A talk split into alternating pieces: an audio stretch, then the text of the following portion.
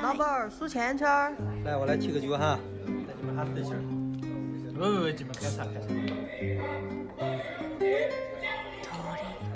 让我。大家好，欢迎来到今天的九言九语，我是主播七七，我是叨叨。这期节目我们厉害了。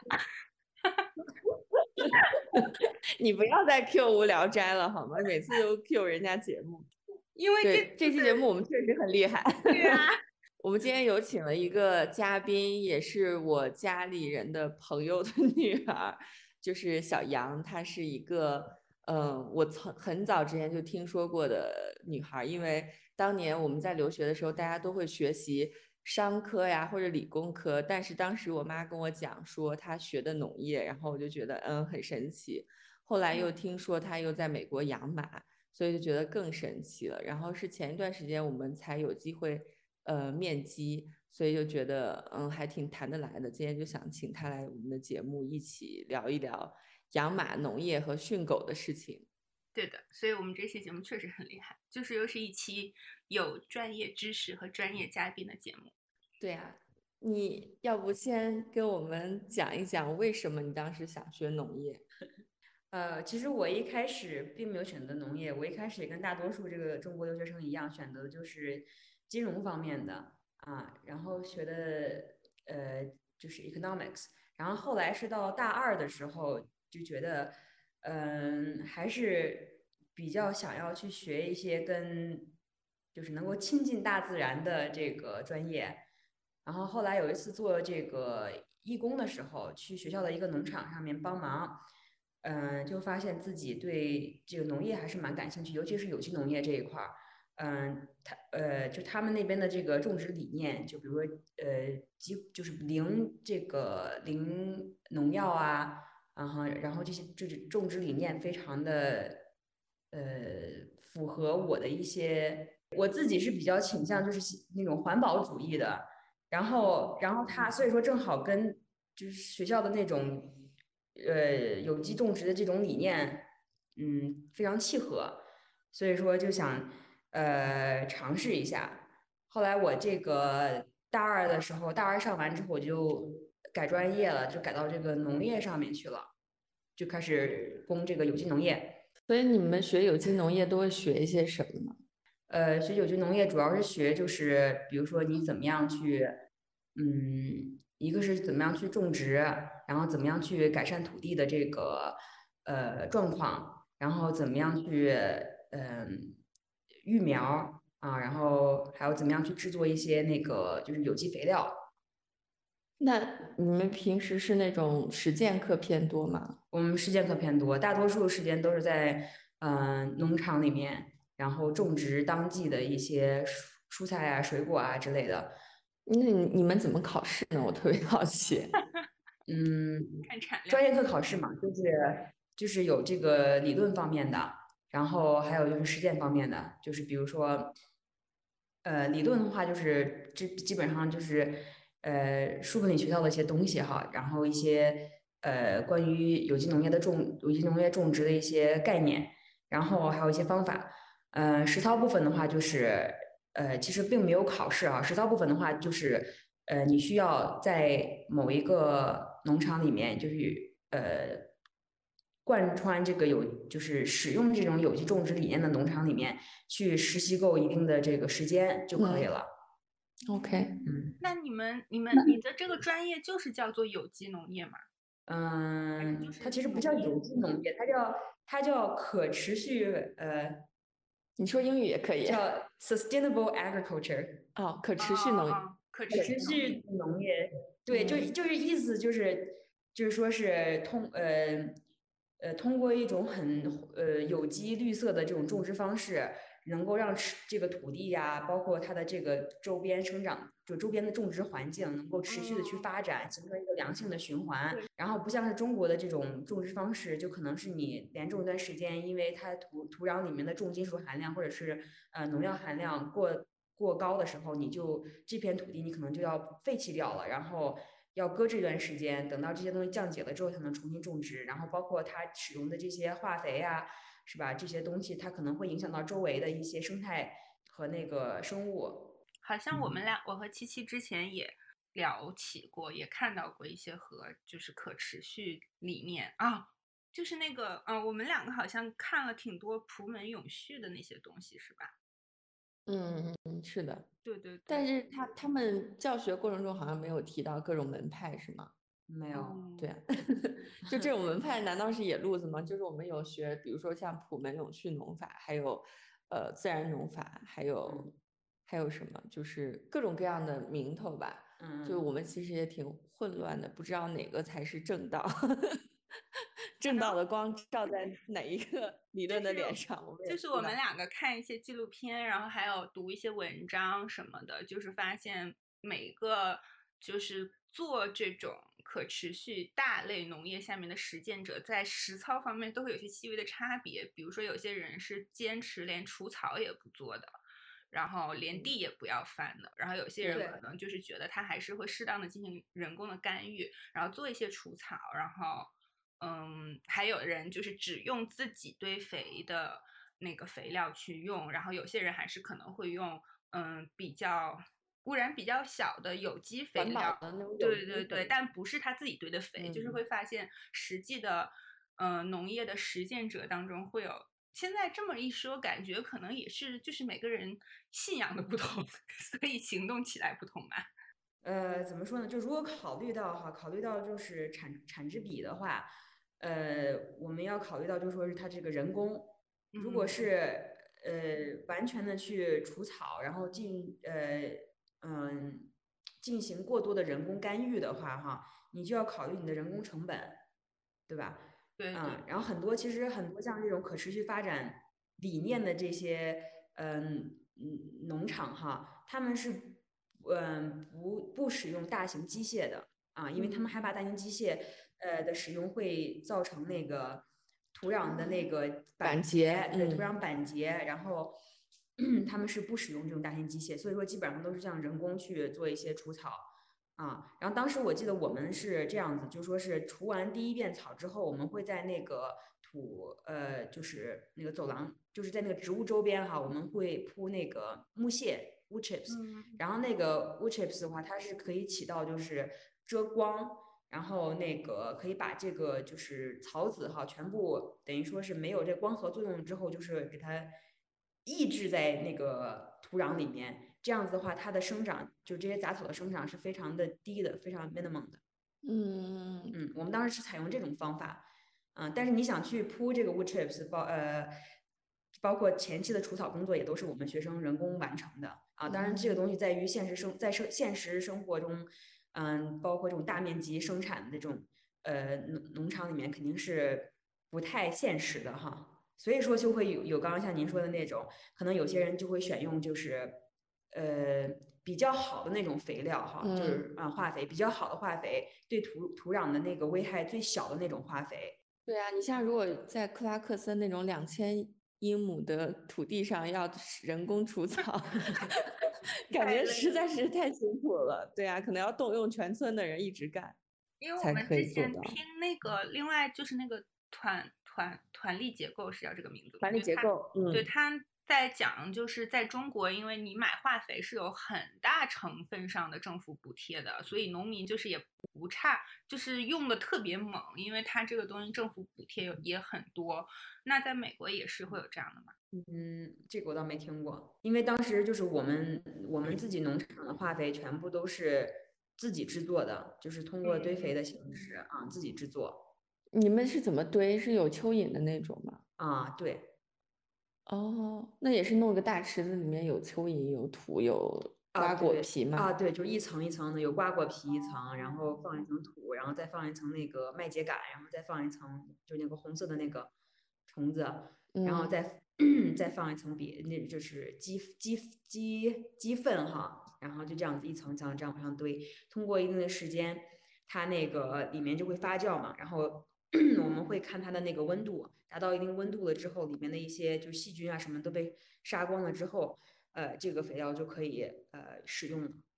一般哦周期的话都会呃以就是月为单位哈，时间还是比较长的。所以说，然后当时我记得我们还会堆就是这种翻译成中文，哎，我也忘英文叫什么，就反正这意思就是像一这种肥料就是是素肥，就里面可能不含这个。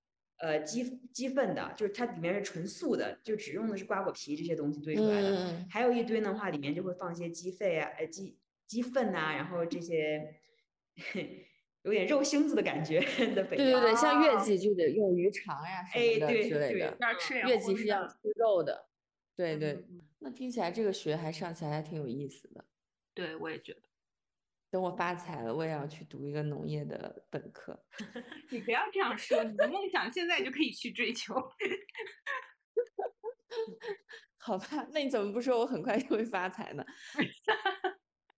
那后来就是你学农业，自己也很喜欢，为什么后来没有做相关的工作？对对对，我也想问。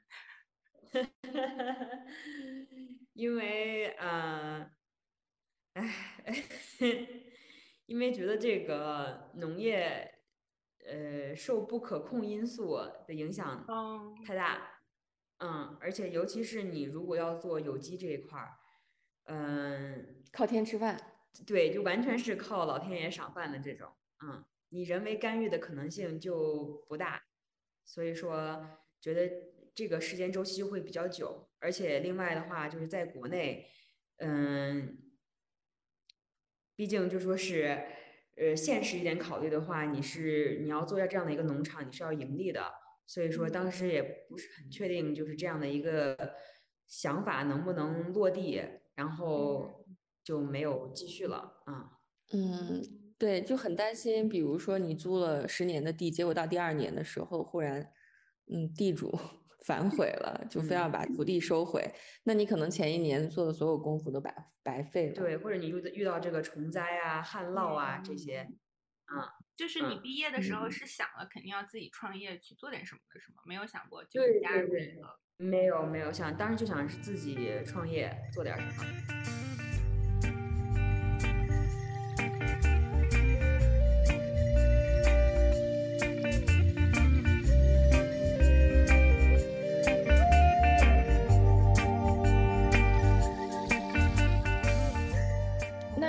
从什么时候开始养马的呢？我是从呃高中高中开始养马的。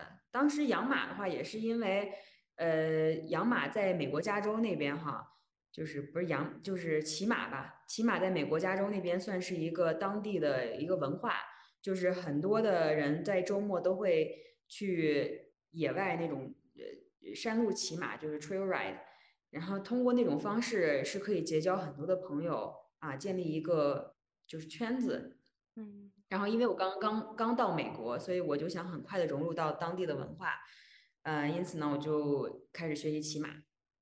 哦，所以你是大学就是上大学之前就开始养马了？对对，我上大学之前，我是高二，高二呃高一就开始学骑马，因为我高中它是有那个马术俱俱乐部的，啊，然后高二买了自己第一匹马，啊，后面就一直在。在在嗯，在这个 兴趣爱好里面，就是就是说到高中吧，还有马术俱乐部，我们可能只有书法俱乐部 和围棋上完，你们还有俱乐部，我们都天天刷题，我们哪有什么俱乐部这一说？刷题俱乐部，可能只有海淀的会有马术俱乐部吧。那你当时选的那个马是一个温血马吗？我当时选的那个马是就是阿拉伯马和夸特马的结合串儿，因为呃对，因为那个呃阿拉伯马的话，它是它属于呃热血马，就是说它的它的呃它是跑那种长，它的耐性特别好，就是可以跑长途的那种啊，然后包括它的就是呃性格会比较活泼一点。然后夸特马的话，就是美国西部牛仔骑的那种马啊，屁股圆圆的，看起来壮壮的那种，经常会去套牛啊骑的那种，就是那种是美国嗯本土那种夸特马啊。然后夸特马的话，它是性格比较稳啊，比较遇事比较淡定的那种。所以说，而且它的就是夸特马的身形是比较好看的，就是圆圆的，然后壮壮的，嗯，所以说这两个马的结合。嗯，就就就蛮符合我当时那个心意的，嗯，就是又能够，对，就这个马它又有一定的精力去嗯，或或者是耐力去做这种远途的这个山路骑啊，然后同时呢又有很沉稳的性格，就是不容易受惊啊，受嗯受到惊吓。我的意思是，嗯，我们也没有往别的地方想。刚才我们提到了两个概念嘛，就是热血马、温血马。嗯，就你你能不能跟大家普及一下，就是马的种品种？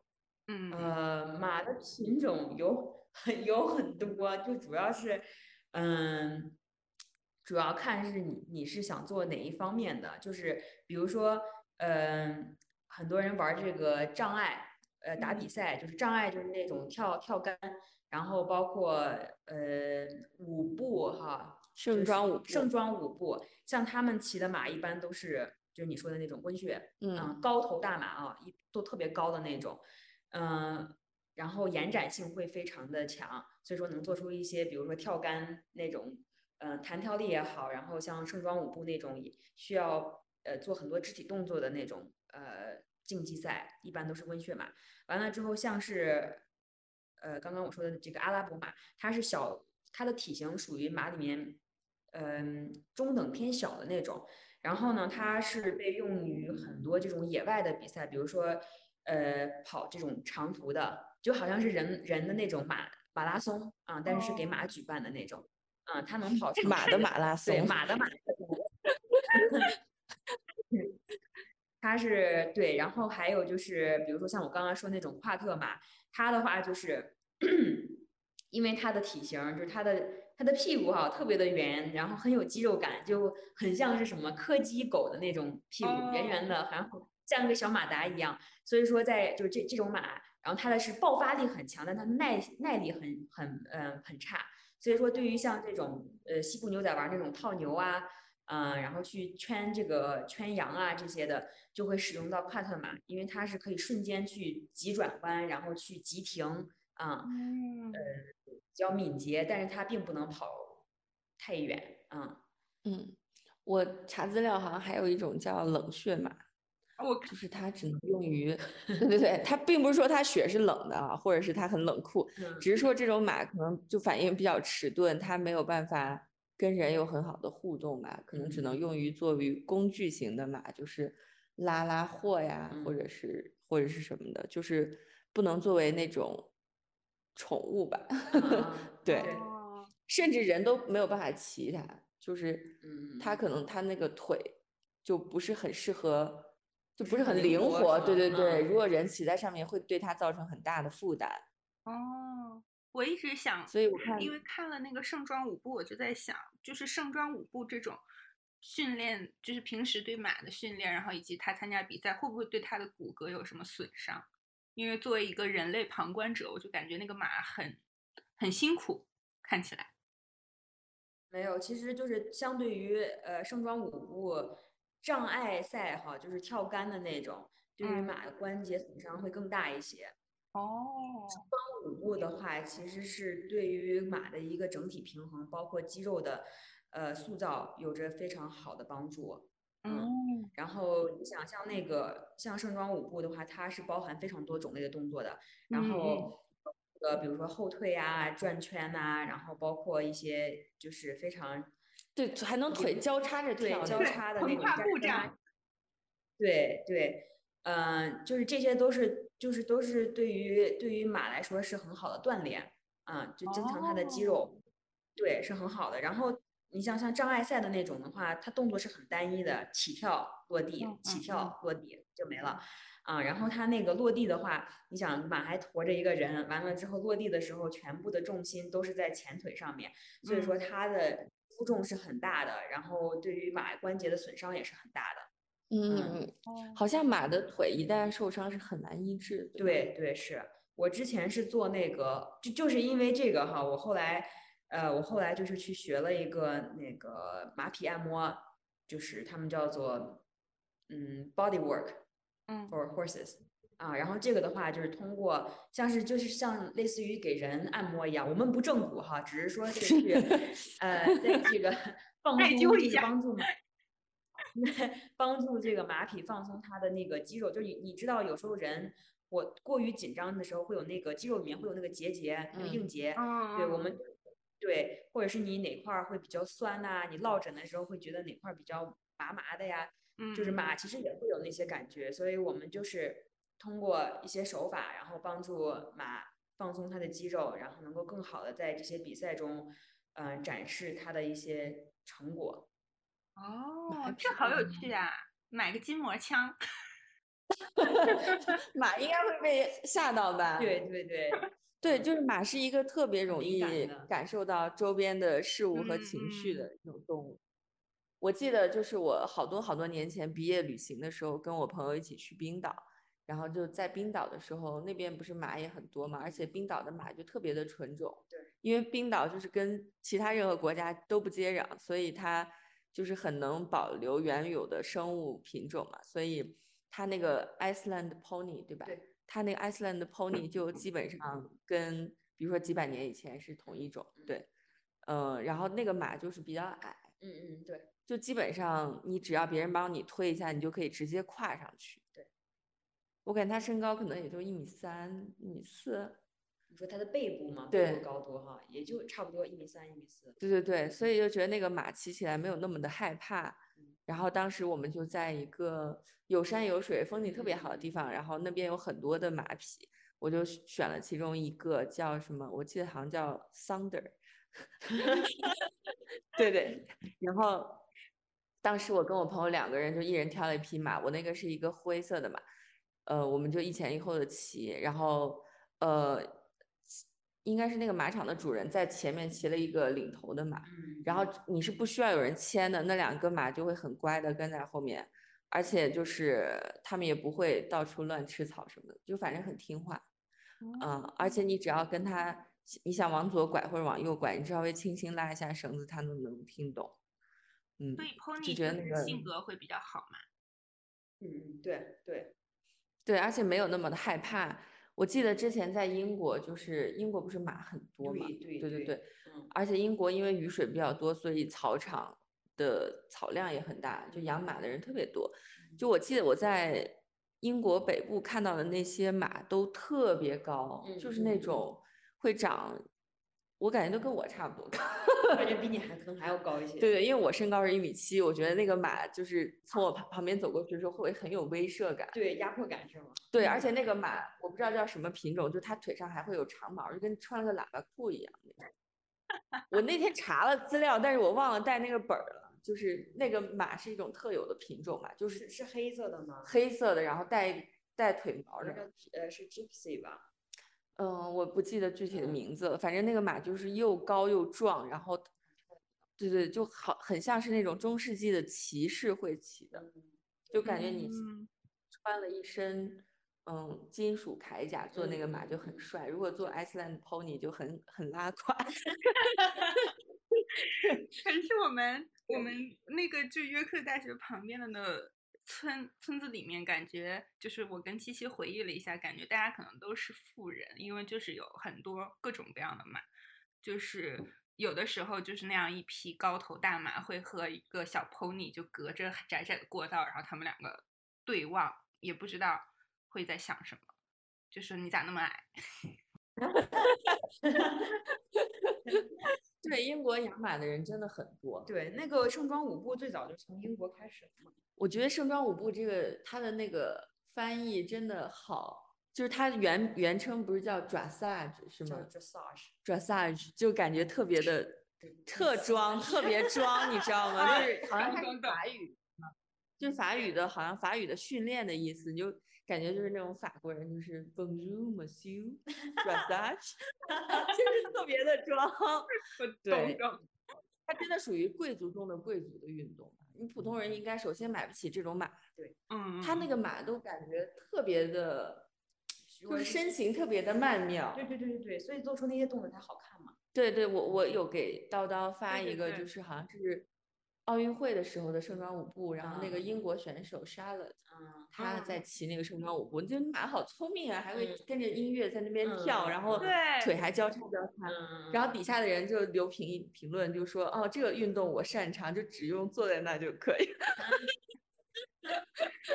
应该不用那么简单吧？我就说，首先你跟那个马建立信任，应该也是从很多很多年以前开始。对对是，嗯而且就是骑手在马身上，其实是有很多细微动作是观众看不到的，就可能只是你呃这个坐坐在马鞍上的位置做的做了一个微细微的调整，然后马就知道啊该出哪个腿了。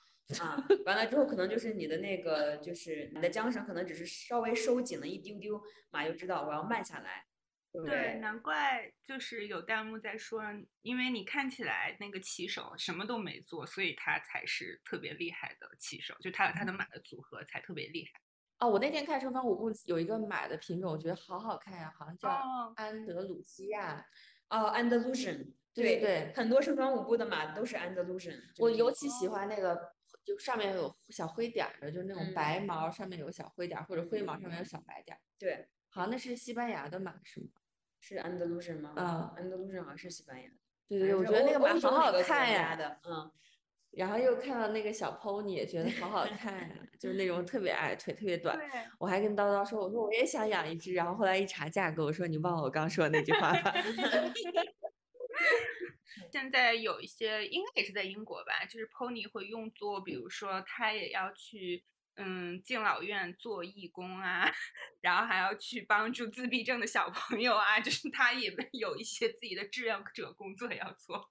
呃，就就感觉他确实性格很好，然后因为体型小，然后又很温顺，就是感觉他就是特别能给这些有点心灵正在脆弱当中的人带去一些安慰或者是什么。对我当时是去那个德克萨斯州那边学习马术的时候，也是呃，就是有机会去参观一个，就是你刚刚说的那类似你刚刚说的那种机构哈，它里面就是它会有一些那种矮马，然后性格非常好的马，专门就是提供给有这个呃，就是自闭症啊，或者是有一些嗯这种问题的孩子。嗯，给他们做一种呃心理的治疗。对对对，它是可以用作心理治疗，我感觉好治愈啊，那个画面。嗯，是。嗯，那你当时买的那一匹马大概多少钱？我买那匹马是四千美金，那还挺能接受的，我觉得。嗯、对，是。但是，但是你你养它应该要特别大的场地吧？呃，对，一般你都是把马寄养在马场。啊，那寄养费会很贵吗？寄养费还好，寄养费倒不是很贵，可能一天也就是个几十美金吧。哦，那听起来在美国养马是可行的。嗯，对。但在国内我感觉难度就很高。对，是。我那天听了一个播客，他就说在北京周围，就是在嗯大兴那边吧，好像是有个马场。如果你寄养马的话，一个月就是光纯草料要三千多。嗯，还不还不带那些遛它呀，给它呃训练的训练做身体检查，就这些都不算。所以马术是一个贵族运动。对，得抽烟喝酒烫头才能养得起吧？对。对啊，现在那个贵族就是国内的那种百分之一的人训练自己的孩子，不都是马术、击剑和高尔夫吗？嗯，对。学钢琴已经是普通人或者穷人的小孩干的事儿了。那那那他那马除了草还需要吃别的吗？就是草对马来说就是已经是优质食物了吗？还是有其他的？草草料的话算是主粮，然后有时候会配一些就是辅食。呃，我不知道那些叫中文叫什么，就是它这反正一粒一粒的，有点像是维他命吗？不是维他命。就是它，就是有点像是那种狗粮的感觉，就是把一些很里面呃营有有营养的东西，然后做成对马粮，做成那种一小颗一小颗的，哦，然后会给会给马补充一下，就是啊维生素呀、微量元素啊这些东西啊，嗯嗯对，然后有时候你还可以给狗不是给狗给马吃点红萝卜啊、苹果啊、香蕉这些也可以，但这些都是辅食了啊，主要的还是草料啊，主要还是草料。我看他们就是盛装舞步那个 Charlotte 赢了以后，就是说怎么表扬他的马，就会给他的马吃很多的方糖。啊，对他们很喜欢吃那个东西，狗其实马很喜欢吃糖的。哦，那它不会有牙周问题吗？你又不给它吃那么多，所以马能吃出来那个甜味儿，它是能感觉出来甜味儿的。哦，对，他们是能吃出来甜味儿的，嗯嗯好嗯神奇啊！啊，那真的养马好好神奇啊！嗯，而且我看就是一般马术是不是有分三类，就是竞速，就你说的马的马拉松，还有障碍，还有盛装舞步。对，一般是分这三个对，就是他们如果做那种竞速，就比如说赌马的那种，啊。你说是那种像香港、澳门，哎，特别嗯就是那个赛马嘛？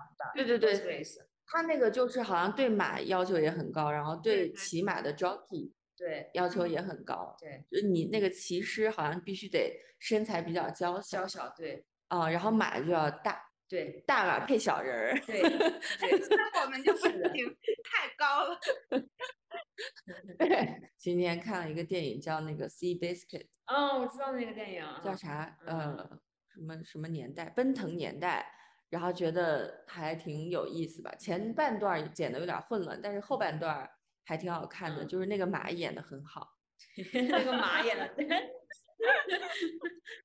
对他好像讲的就是美国赛马史上最伟大的一匹马，对对叫 Sea Biscuit。对然后他就是一个脾气很暴，然后一直被呃不被看好的一个纯血马。对然后后来在他已经年龄比较大的时候，被一个呃驯马师看中了，然后后来就是场场都赢，就嗯成了一个黑马。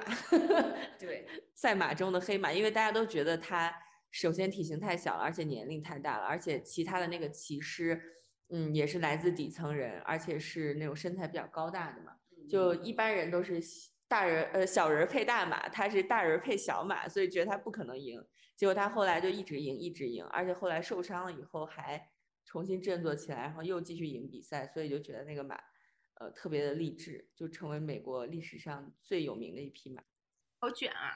那个相会觉得关的，对，就是他说那个马每次超越别的马的方式，就是只要你让那个马跟别的马对对视嗯，然后他就受不了了，他就一定要赢。这么二次元吗？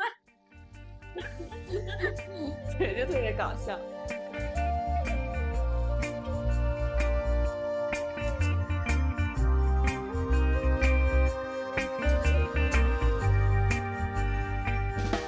嗯，你当时养它的时候，你每天也要遛它吗？呃，不用，就是把它放到那个草地上，让它自己去跑一跑，然后吃一吃草就可以了。或者是，呃，定期一般我是一周会去马场，至少会去三次，然后，嗯，去就去骑它嘛，或者带它去那个，呃，山路上跑一跑什么的，让它释放一下这个体力精力。所以这样基本嗯上都是要公，就是公母会有差别吗？没有太大的差别，母马会来例假吗？会会，那那它怎么办？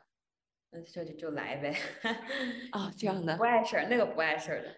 好吧，那嗯，那像你的马如果生病了，嗯，找这个马医兽医嘛，啊，它会很贵吗？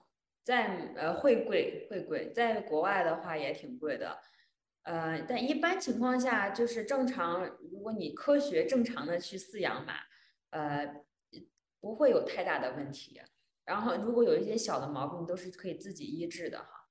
我我那天听那个播客上面就说马特别容易得那个肠梗阻，对，我的马当时就得了一次肠梗阻。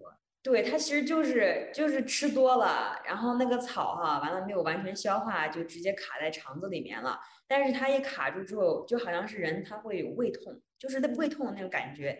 有些马它就会开始打滚，它一打滚，呃，哪块儿没打打滚，这个位置没弄对，这个肠子会扭在一起。对对对，这个就很危险了，对，然后这个就很有风险，这个马就可能熬不过去，就会死掉。对所以说就是如果一旦有肠梗阻的，呃，这种事情发生，它的前兆一般是你会发现你的马不太想吃东西，然后它会马很少就是卧下来的哈。然后如果你发现你的马不怎么经常卧下，但突然间就卧下来了，然后不起来的话，就说明已经有这个前兆了。如果他一旦开始满地打滚的话，那就说明就问题已经很严重，要赶紧就医了。然后一般这种方法都是兽医来了之后套上一个大的那个很长的那个呃手套，完了之后直接对，伸进去把那个东西要给它掏出来，有因为我有点厉害。比较那个症状轻的，如果要严重的话是要做手术的。哦，嗯因为我看那个《万物生灵》第一季里面就演了这个，就我好像给七七也推荐过，就很好看的一部讲乡村兽医英国乡村兽医的英剧，就那个口音也很亲切。然后他那里边就养了一只赛马，就他就是因为他那个是嗯六七十年代的事儿吧，或者是甚至应该可能更早。然后他可能那个时候的医疗手段也很不先进，然后因为他这样伸进去了，我感觉他好像没有戴手套，他他经常徒手就是去掏 牛和马，去帮牛和马呀等等做检查。然后他就是说，他检查之后就说这个肠梗阻太严重了，就只能让这个马安乐死。然后当时因为那个马对算算是那个区域的骄傲吧，就大家都压这个马会赢，所以这个兽医当时因为给那个马注射安乐死的药，然后嗯，很多人都非常生气，然后都要就是他在整个村子里的地位也都受到了很大的威胁，就是这是我当时，所以刚才一说到肠梗阻，我就我就觉得这肯我就记得这肯定是一种特别严重的病，对于马来说。而且马如果一旦骨折，好像就也得安乐死。哦，大叔提醒我说，他不是被打针，是被枪毙了。反正就是他得哎死，因为他很痛苦，他活着很痛苦，而且治不好。对对是，小马真的是一种又美丽又脆弱的生物。嗯，就是是得控制食量是吗？所以就控控制他吃东西的速度或者什么的也很重要。啊、对，控制速度，控制，哎呀，其实就是控制控，主要是控制食量，然后不要搞一些很稀奇古怪的东西。完了之后，每天都是很有规律的去喂养它，就没事儿。嗯，不作就就没事儿。对，no 作 no die。那听你这么讲，感觉在美国养马还是一个中产可以实现的目标，对，是的，但是在国内养马一般就是真的，除非你住在山村里啊，对对。那不存在的。嗯嗯，但如果你是在城市周边养马，肯定都是非富即贵了。对对对是的。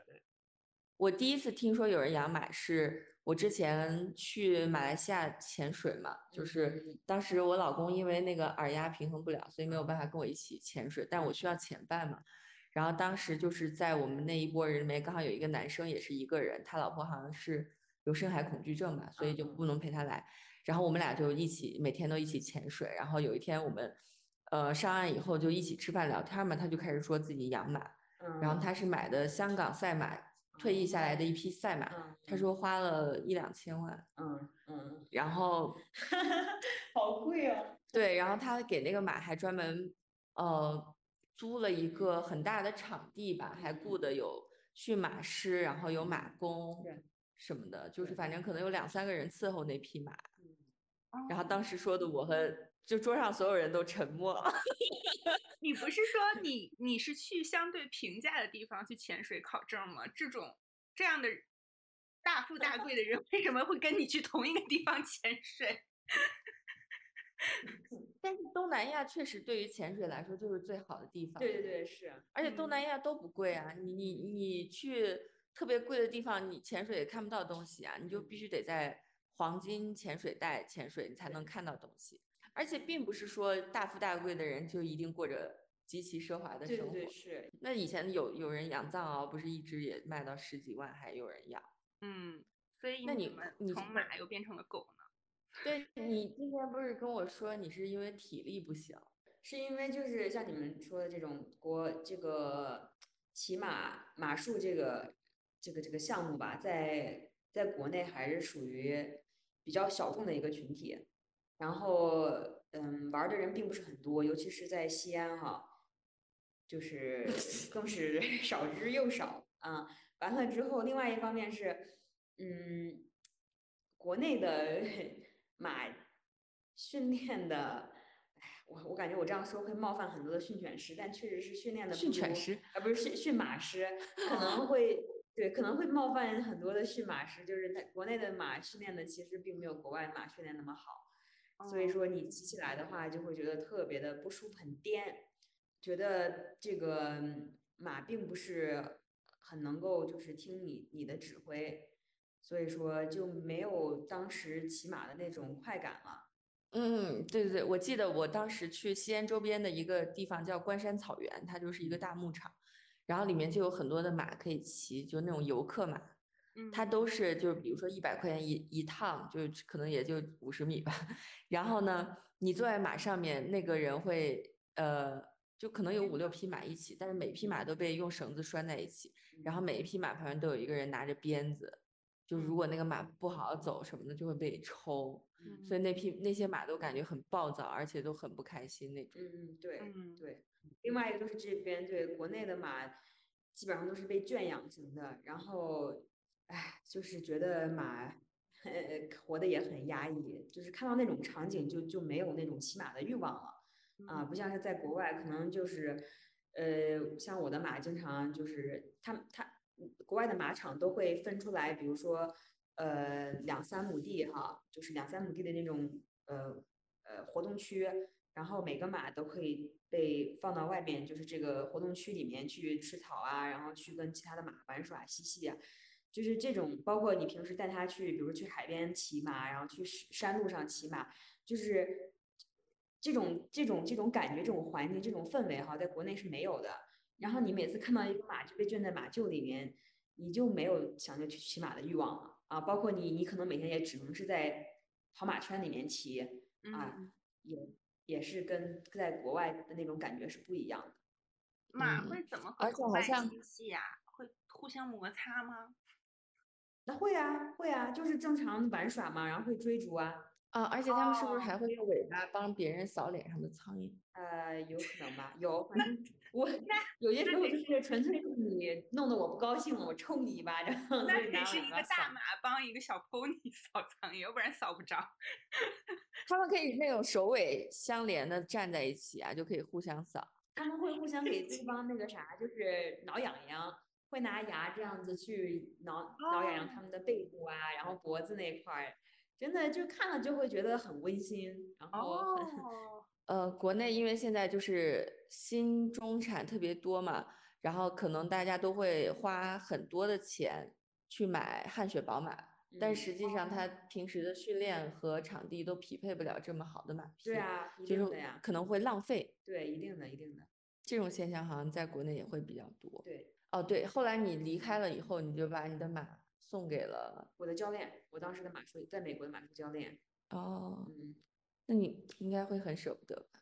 没有，他过得很快乐。他那个每天都有人带他出去玩儿，然后训练他。完了之后，呃，我当时就是从事这个马匹按摩的老师。他他自己的那个马受伤了，年龄比较大，受伤了不能骑，所以说他会就是平时到那个马场骑我的马出去，呃，野骑啊，到山路上野骑。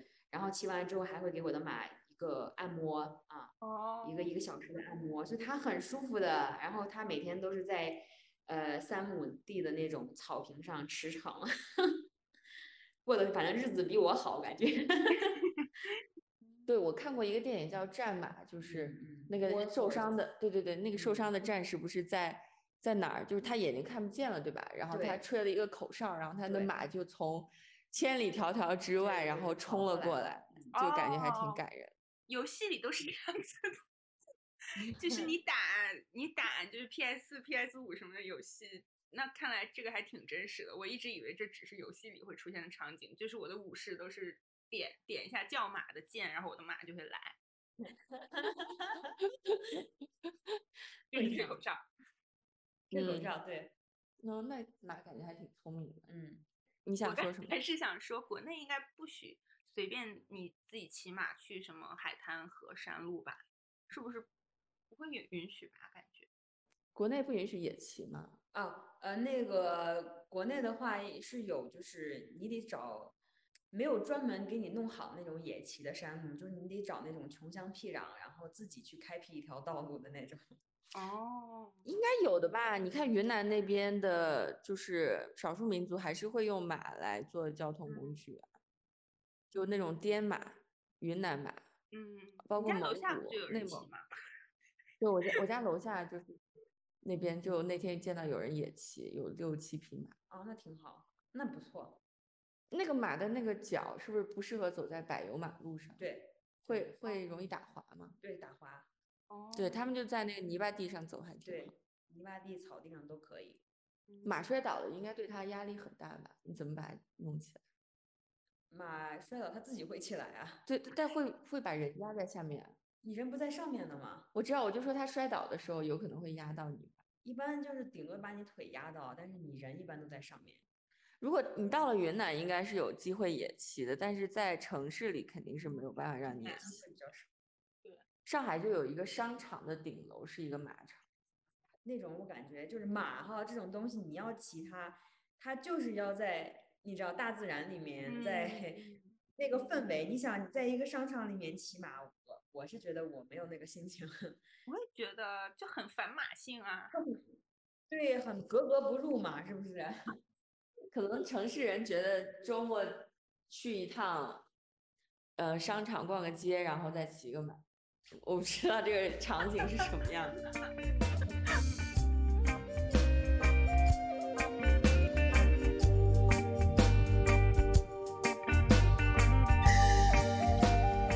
那你后来怎么说说对怎么狗狗学校的事儿？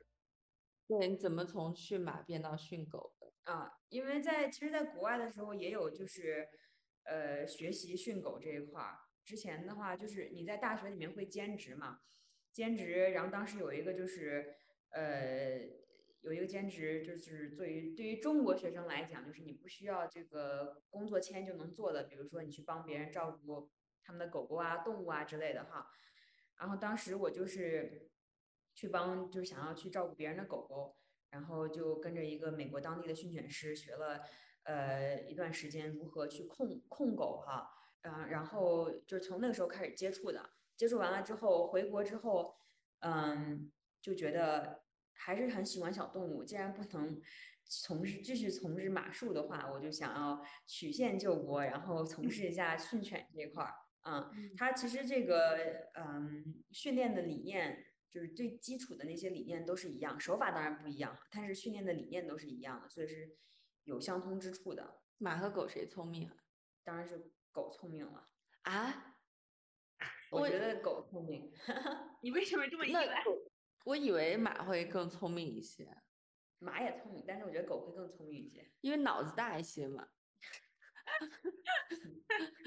你的意思是我们俩可能比大很多人都聪明了，因为我们两个头大。那也当时当然是有可能。那训狗的话，就是狗，我感觉没有像马那么那么敏感。呃，狗也有很多性格，有一些狗可能比较胆小，然后也会比较敏感。就是我觉得在西安这种二三线城市，你 西安已经沦为二三线了吗？不是 西不是新一线城市吗？新一线，那我在我心目中它是二三线城市，就是我觉得大家就是比如说你花四五千买一条狗，应该呃能接受的人还是比较多的，但是让他花大几千块钱去上学，可能还是有点困难的。就是你你自己目前觉得有这样的？我觉得有这样的问题，尤其是在西安，这个人的消费理念还是有所比较保守的。嗯，就是尤其是西西安人，就是很喜欢，就是觉得很喜欢搞价，不管你，哪怕嗯你不管你说这个狗多少钱再便宜，他都想要再给你搞一搞。嗯，嗯，这个这个就是老老西安人这种根深蒂固的这种 传统吧。对。然后就相对于，因为我有很多的朋友，训犬师朋友，他可能是在南方，尤其像上海、杭州、苏州那边，嗯、那边的人他就就很有就这方面训训犬这方面的理念就呃接受度比较高一些。啊，他们就会很愿意呃为这个狗投资啊，不仅仅是把这个狗买回来啊，包括对它后期的这个教育，因为要让它更好的去融入生活，呃生活啊，然后融入城市的话。呃，让让这个养犬人能够享受到养犬的这个快乐哈，还是建议让狗狗狗进，就是让狗狗经过一系列的这个训练。当然，在西安的话，确实是这个市场还是需要被不断的教育。呃，我比较乐观的去 想，就是可能我再坚持坚持，这这个西安人可能就不会这么保守，他们的这个消费理念就能够打得开，然后愿意去接受这个让狗狗上学这个事情了。嗯，就是之前来过我们节目的那个嘉宾郑杰，他们家的那只拉布拉多前阵子被另外一只狗咬了腿，然后光去做这个手术，他说花了两万多块。好贵啊。对啊，就是给宠物看病真的非常的贵。所以如果小杨是觉得所有的狗狗都需要都可以去上学吗？或者都需要去上学吗？我没有说，就是不一定是都需要，但是我觉得都可以去上学，啊、都可以来上学，因为因为就是像刚刚七七说的，就是嗯、这个拉布拉多出门被这个金毛咬了，是不是？那那或许就是当时，当然我们都不在现场啊，只是我这个猜测来讲的话，那如果比如说这个拉布拉多，它可能就是随行很好，一直就是紧贴着主人的，对不对？然后然后它可能就不会说是跟金毛碰到一起，然后被金毛咬，或者说金毛的主人就是呃，如果能够 有效的制止这个狗，是吧？这个狗能够听口令，主人说 no，然后这金毛就会就就就就就是停止攻击的话，那么这样的话，这个狗也不会受伤。所以说，就是因为没有好，对，没有这个没有这个让狗狗上过学，所以说会产生一些这样的意外事件啊。当然，如果如果是上过学，那么就是从狗狗的这幼犬的饲养到后期的训练，我们都会跟这个主人，嗯，这个沟通明白。然后这样的话，在它未来养犬的这个享受养犬的这个十来年里面，它也可以大大的降低养犬的成本，尤其是在呃生病这一块儿哈。因为如果你按照我们的这个建议来饲养犬只的话，会大大的降低它生病的这个风险，尤其像是比较常见的病症哈，像是感冒啊、发烧啊，嗯、肚呃拉肚子啊、呕吐这些都是可以避免的，或者就算是有出现这种症状，我们我们也可以去正确的呃指导这个主人应该如何用药，然后把这个对吧花销降到最低。那嗯，刚才在录录制之前，我还跟小杨讨论，我就说，觉得现在这个国内的宠物市场虽然机会很大，但是真的还挺混乱的。嗯，比如说，我之前就有看到过那种犬寄养的那种地方，比如说他会弄一个场地，然后把不管什么品种，大的小的狗都放在一起乱跑对，然后就可能会有那种大大型的犬，就直接把那种小狗咬死的。对对对，嗯然后就啊，包括就是像猫粮、狗粮，这个市场更加混乱，嗯是的，就觉得嗯，作为宠物主人真的还挺，需要考虑的东西还蛮多的。对对对对，就是感觉没有一个特别放心的地方可以让你一站式满足你的需求。对，嗯小杨这里就可以呀、如果你养狗。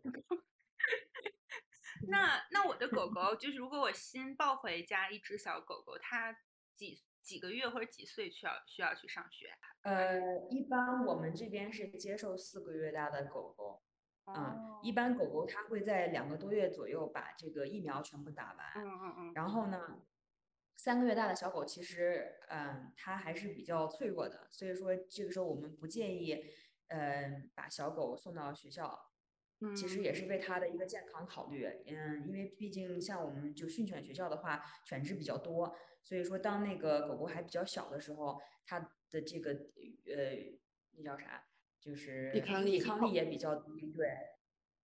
啊，对，免疫系统比较比较脆弱，所以说，呃，还是建议就是主人在家饲养一个月，等四个月大的时候再再送到学校去训练。哦，我有一个特别，我我感觉我很疑惑的问题，就是那狗狗去上学，它会听，就是很顺利的，因为你是有专业知识的，它会很顺利的听你的话，然后它回家之后会再再次听主人同样的指令吗？那不就相当于它接受了两个主人吗？我理解就是，你除了训犬之外，其实主人也要学习的吧？对，主人是要学习的。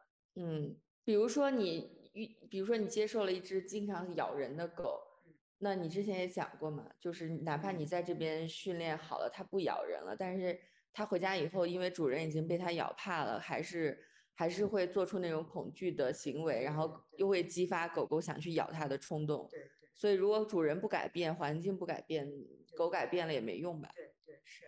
嗯，所以是没有所谓的恶犬的嘛，就就是训不好的。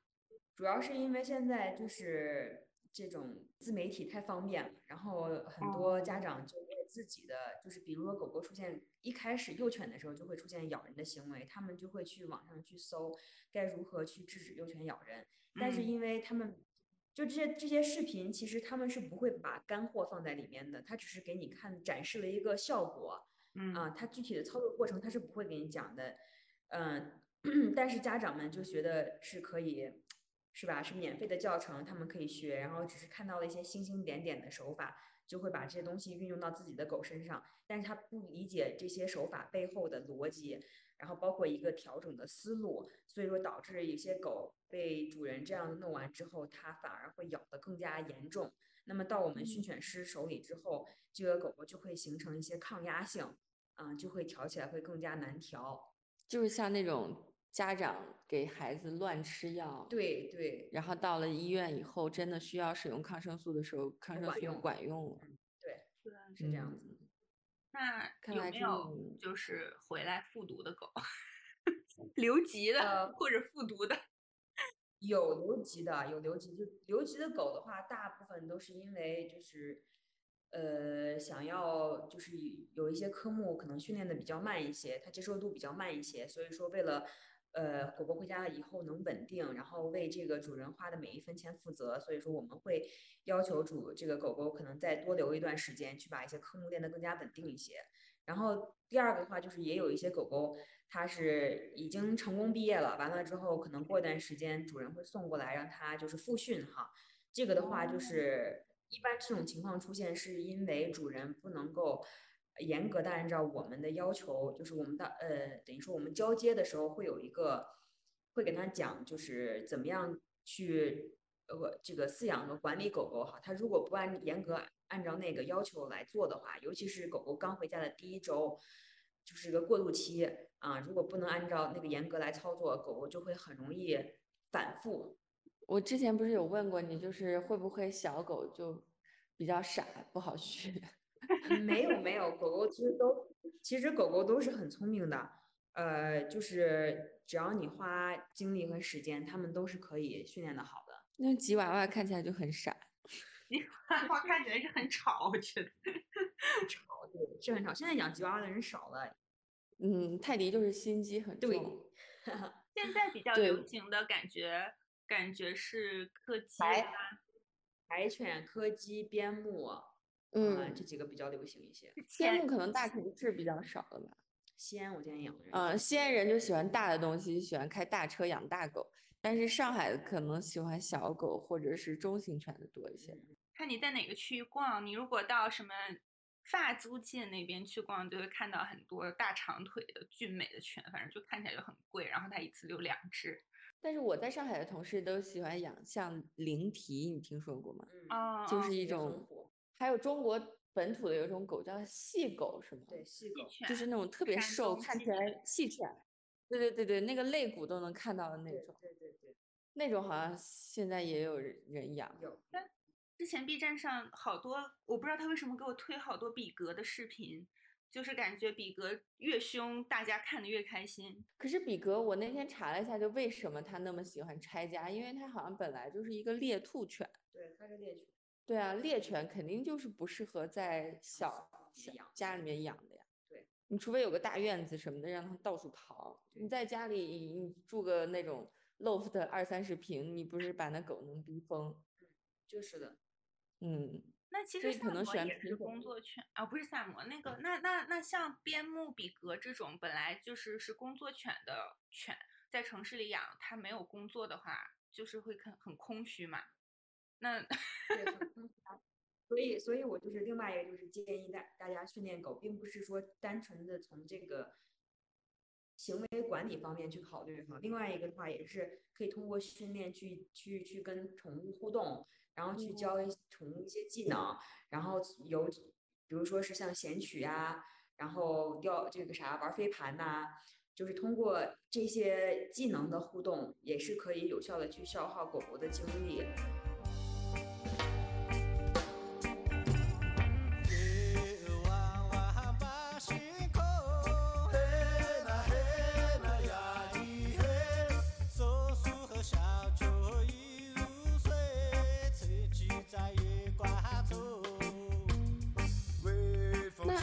那你觉得像城市里小户型，推荐养什么狗？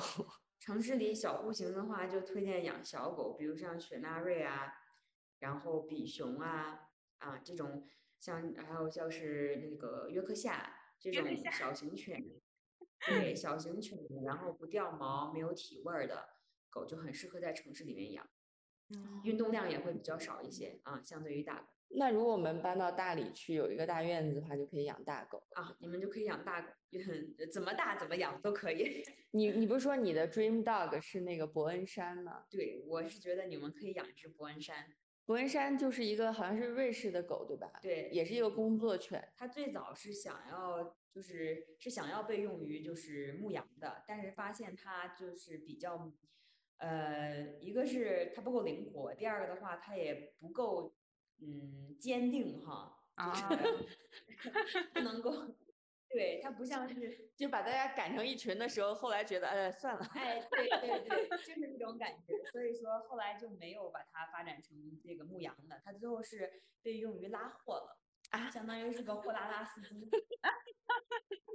可是百度百科说伯恩山犬三色长腿，坚定而和谐，聪明结实且灵活。哎，没有，那它为什么会没有牧羊呢？为什么不用于牧羊了呢？嗯，嗯，我觉得伯恩山还挺挺少见的。对，伯恩山少见，因为因为伯恩山一个是在国内繁殖的比较少，第二个的话，因为繁殖的少，养的人少，所以它的价格会比较贵，基本上都是上万的才能买到一个伯恩山。然后另外一个的话，就是因为伯恩山它的它它它它呃寿命比较短，相对于其哦他的大型犬来讲，伯恩山对伯恩山在呃大家经常说的话就是伯恩山是三年小狗，三年好狗，三年老狗。它在晚年的时候经常会很大很大很高的概率它会得癌症，然后像这个呃，这是一个基因的问题啊，就是这个犬种基因的问题。比如说像这个金毛和拉布拉多，其实在晚年的时候也很容易得这个，也很容易长这个那个啥瘤哈。但他们那种瘤基本上都是良性的，都是可以通过手术就治好。但是伯恩山一般都是恶性的肿瘤，就会嗯就会英年早逝。哦，那还挺让人伤心的。对你，所以你拥有伯恩山，你就只能拥有它九年的时间，就很可怜。一个义务教育的时间就没了。嗯，嗯，但是你拥有它的这段时间，绝对是你人生中最快乐的时间。它要比金毛还要暖啊，而且比金毛还要温顺，还要亲人，并且它要比金毛更加的沉稳一些。它不是能送货吗？它是女性。可以派件吗？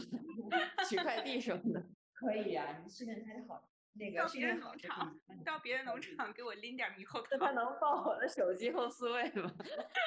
你把你的手机号后四位挂到它脖子上就可以了。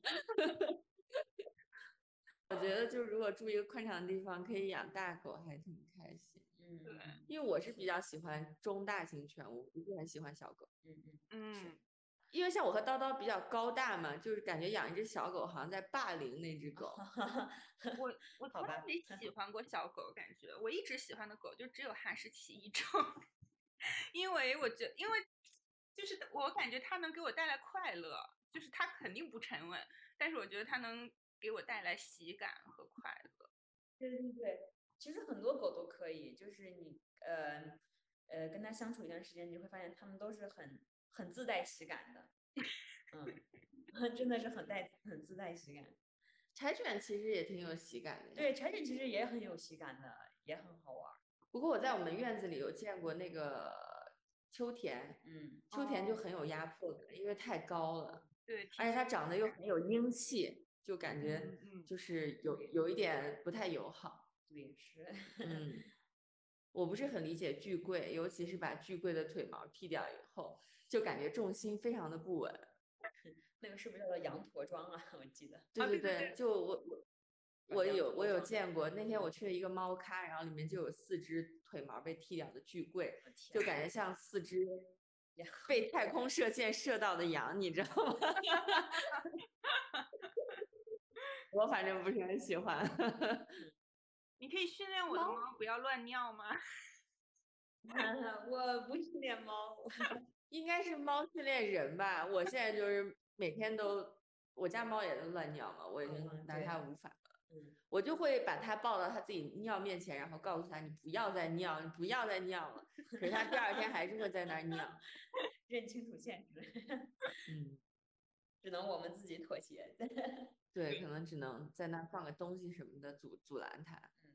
嗯，哦，那这样感觉，感觉你的工作相对来说还是，那你工作会有很大压力吗？还好，我现在最主要的压力是在于，就是我我除了这个线下的代训之外，我还会接一些线上的指导哈。就是呃，有一些客户他可能不是在西安，在外地啊，在国外，他们也会通过就是小红书啊、抖音、快手找到我，然后想要自己去训练一下他们的狗狗，所以我会给他们线上指导。啊、这种情况下我会很有压力，因为因为就是当不是你自己去训练，而是去指导一个不是从事这个行。业的人去去对去训练的时候，呃，他有时候并不能很精确的去执行你的每一个指令哈，或者是教学，所以说有时候狗狗可能并不能达到我我想要它去达到的那种标准，呃，这个时候我就会很有压力，因为要想怎么样去去去给主人形象化，把把这些把这些教学形象化，让他明白我到底在呃，就是比如说在呃诱导的时候，这个呃手势应该是具体是怎么弄，一些小的细节是怎么弄，完了之后使用牵引绳的时候，这个力度应该是是是是是怎么样的一个力度，就是一些很无形的东西，你要把它给形象化，嗯，才可以。嗯那这种确实挺难的，隔空搔痒的感觉。嗯，而且同样一个东西，你觉得比如说力道中等，它可能就是大了或者小了。对，就这更多的时候是小了啊，主人嗯更多力度是小，因为他们不舍得，嗯，包括就是在呃在训练的时候，呃，就是一些动作的在诱导方面，他可能那个位置也卡的不是很准，所以说就会让我感觉比较有压力吧。嗯，嗯，但是这个东西也就是多多跟这个主人沟通，然后多多去跟他们灌输一些这个训练的方法啊，尽量把一些无形的东西有形化，慢慢的就就好了。这个也是我跟主人之间的一个磨合。听起来就是要狗和狗狗和主人一起来上学，应该是。对对对，这样子说实话，主人自己训练出来的狗狗，它的服从性会更高啊，因为它整个就是训练的逻辑手法，它它都是从头到尾自己就是消化吸收了，所以说呃，狗狗就是就主人建立会建立一个更好的，对于狗狗来讲，建立一个更好的主导地位，我还有个问题，就是像有分离焦虑的狗是可以训练的吗？是可以训练的。那要怎么怎么扭转它对主人的这种强烈的依赖呢？这个就可以私信我，完了之后在我的教学里面，我会一对一的给你指导。狗是一个特别，狗是一个特别慕强的动物嘛。就是比如说你在它面前显示出你是一个强大的主人，它就会比较服从你嘛。对，会这样子，哦，哦，就是所这个专业词就是主导地位，就是如果你能建立一个稳阿尔法的地位。。对，它就会听从你。那如果就是主人就是一个比较娇滴滴的小女生，她就不适合养一只。它适合，它是它是它仍然适合养狗，它只是不适合养一只比较强势的狗。它可以养一些，因为在族群里面也是有等级地位比较弱的狗。然后这个时候，这个如果主人性格本来就比较弱的话，建议他养一只族群等级较低的狗。啊，那是什么狗？怎么去怎么去区分呢？就是一般一群小狗在一起的时候，你可以通过跟它们就是互动，就能看出来哪些狗是比较弱的，哪些狗是比较强势的，然后比较勇敢的、比较胆小的，都是可以在互动的时候看到。比如说是你一个人走过去，然后呢，你突然间拍一下手、跺下脚或者晃一下那个笼子，哪些狗是直接就躲起来，然后不敢看你的，然后哪些狗是虽然间虽然说被吓了一跳，但它仍然向你跑过来的，那么就能看出来这两只狗的性格。包括你在把给它们丢玩具的时候也是一样，你丢一个球出去，是吧？有一些狗可能有一只狗过去已经夺到玩具了，但是另外一只狗冲过来之后，它就会把这个玩具吐出来，它就不会去跟这个狗去争啊。那么也可以说明这个狗的性格。哦，嗯，那如果你是一个一米五，然后呃性格比较软弱的女生，你可能就没有办法养一只呃霸气十足的秋田犬，因为我感觉像我这种高大魁梧的女生，我都驾驭不了。嗯，建议养养狗还是跟自己性格匹配的会比较好一些。叨叨考不考虑去了大理以后养一只狗？我在考虑啊，可是想到如果我要养三只猫，而且三只猫中，嗯，三只猫中有两只乱 尿。就三只猫中有两只，我可能不会把闰土带去吧。如果去大理的话，可能会把闰土留下来陪大叔。但是豆花和乌冬都是特别敏感，而且很依赖人类的猫。囡囡可能还行，而且想到豆花都已经十岁了，我觉得它这么高龄，我有的时候有有点不忍心养只狗，感觉会吓到它。养一只狗中的弱狗，约 克夏里面的吊车尾。对，我想我我就自己想，你看，像我们的猫都已经很成年了，就感觉得找一只体型比它们还小的狗到家里来，然后它们可能它们才不会才能占据主导地位吧，就让那个狗是 从在家里的动物种群里，狗也是得是从属地位的才行。如果是从小一起长大的，其实应该问题不大。对，那个问题不大。嗯嗯嗯，对，我但是像猫本来性格就敏感，而且我们俩的猫本来就是敏 感中的敏感的猫，对可能就没有办法接受一只一米五的狗忽然出现在家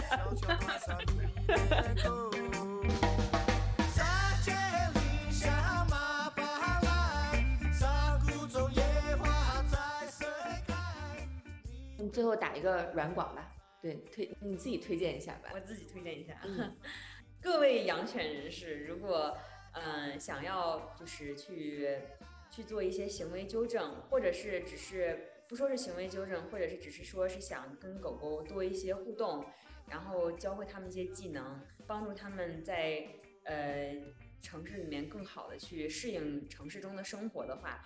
可以就是联系我，然后我可以跟你们一起去，可以指导你们教会狗狗一些呃互动性的技能，然后让他们让你的这个养犬的生活会更加的快乐。这里是这是灵宠训犬，你们可以在那个小红书、抖音或者是快手里面，嗯、了解一下具体的这个训练教程。灵就是上海人说的好灵。领啊领啊领啊！我们会把就是那个社交媒体账号的信息抛在 Note 上面，大家可以自行查找。